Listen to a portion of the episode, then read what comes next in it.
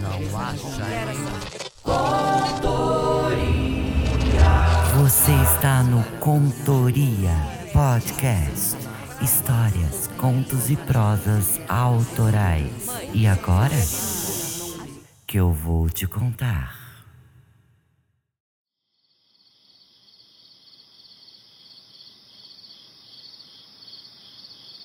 A Corda Mágica, por Dan Marcon.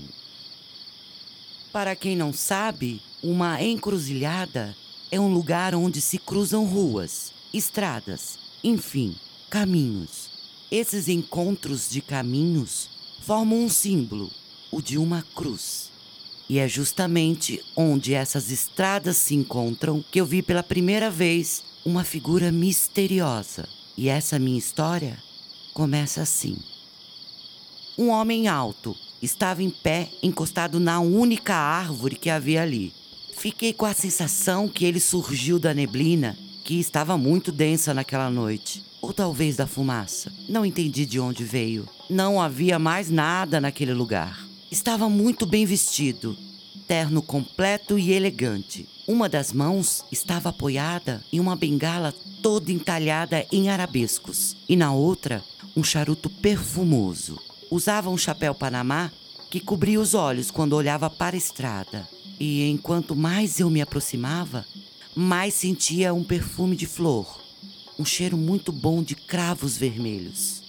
Além de eu ficar inebriado com aquele perfume de flor e a fumaça do charuto, ao chegar mais perto, percebi que ele estava cantando.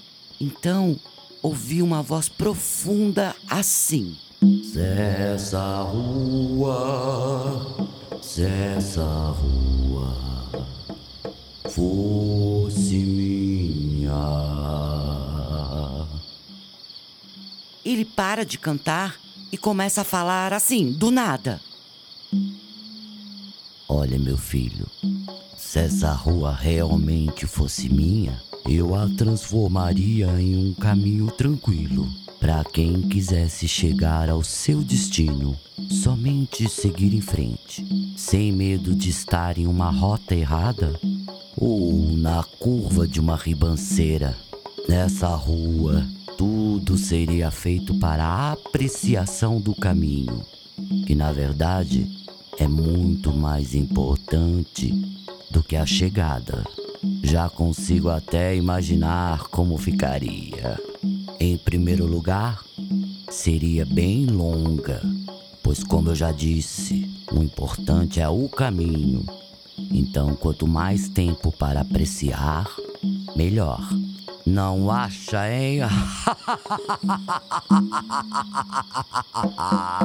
Nesse momento, ainda não entendera direito se ele estava falando comigo ou não. Mas com quem mais seria? Só estávamos os dois ali naquela encruzilhada. Ele retoma o fôlego e volta a falar. No começo dessa minha rua, seríamos recebidos por mãos gigantes que nos dariam os primeiros solavancos para aprendermos a encher os pulmões de ar. Depois, teríamos guias para nos orientar com os passos iniciais e não tropeçar. Eu mandava, eu mandava ladrilhar.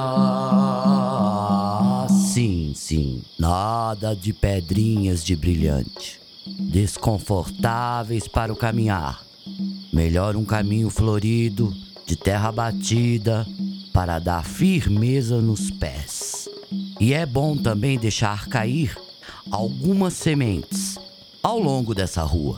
Essas sementes que nós ganhamos lá no comecinho dos instrutores de gente. Sabe como é que é, né, meu filho? Para quem vem depois, também poder aproveitar essa trajetória quando nós acabarmos de passar. Para o meu, para o meu amor passar. Não, não, não, não, não. Na minha rua vai poder passar todo mundo. Quem eu não amo não é gente? Ora, O mérito para poder caminhar aqui vai ser bem simples assim. É querer seguir por uma estrada diferente, com menos no bolso e mais na mente. Hein, meu filho? Não acha? Ele agora me olhou bem fundo nos olhos. Pensei que ia sair correndo, mas meus pensamentos de fuga foram interrompidos por aquela voz de trovão. Nessa rua, nessa rua tem um bosque que se chama, que se chama solidão. Queria te contar uma coisa. Ninguém é solitário aqui. Nessa minha rua pode até ter um bosque, mas vai ficar sozinho só se fizer por merecer. Quem anda assim dando umas tropeçadas, sem ficar torto, sempre vai ter alguém para andar de mãos dadas. Dentro dele, dentro dele mora um anjo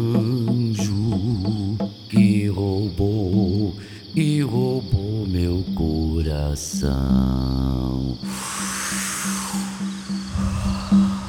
Não existe esse negócio de anjo ou demônio. Todo mundo tem um lado bom ou ruim. Você é quem escolhe quem merece mais atenção. E outra coisa, coração não é para se roubar. Quando é para ser, é dado de bom grado.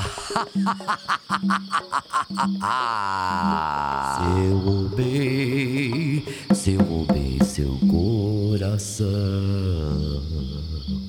é porque, é porque te quero bem.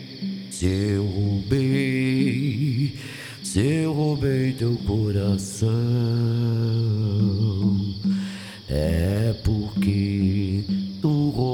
Roubaste o meu também. Já falei desse negócio, ele fez, vou fazer também. Não vai acontecer aqui. Cada um é um. Mesmo sendo diferente, cada qual faz a sua trilha. Não tô falando desse povo do umbigo, não! Olha só, agora dentro da minha cabeça Cada palavra que eu ouvia ecoava, como se eu estivesse dentro de uma caverna. Elas iam e vinham. E nesse giro de vai e vem, já havia esquecido até o que estava fazendo ali. Comecei a duvidar novamente se ele estava falando comigo.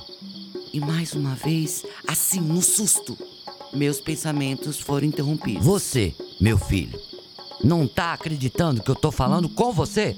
Julga que eu não sei o que veio buscar aqui. Parece esse povo do umbigo que acabei de falar. Fica assim, só olhando para baixo. Vai fazer mal para a saúde. Presta atenção. Se ficar nessa posição, vai perder toda a diversão que eu planejei para essa rua. Essa é a última vez que vou falar. Se ficar assim, olhando somente para a própria barriga, não dá para seguir tranquilamente sem medo de cair. Nem vai ver onde caíram as sementes. Lembra aquelas que eu pedi para jogar? Como quer ganhar um coração de bom grado? Nem vai andar de mãos dadas nesse meu caminho. Ele dá mais uma baforada e agora a fumaça fica cada vez mais densa e maior. Começo a me perder no meio dela. Aquela figura alta e elegante apoia-se na sua bengala, afirma o corpo e me encara de um jeito que jamais havia sido encarado. Um olhar que ultrapassa o corpo e chega à alma. Olha, meu filho, aquela corda mágica que você veio buscar aqui é para amarrar alguém ou para se enforcar? Não achou a corda, né? Sabe quem trouxe? Sabe não, hein? Hum. Foi toda aquela gente que passou na frente aqui na minha rua mas deixaram a corda aqui para você se segurar. Nada do que veio buscar aqui, hein? E naquela noite, e naquela encruzilhada, a última coisa que eu vi foi. Olha, a escolha é sua, meu filho, mas a minha você já sabe qual é. Essa rua, essa rua, fosse minha.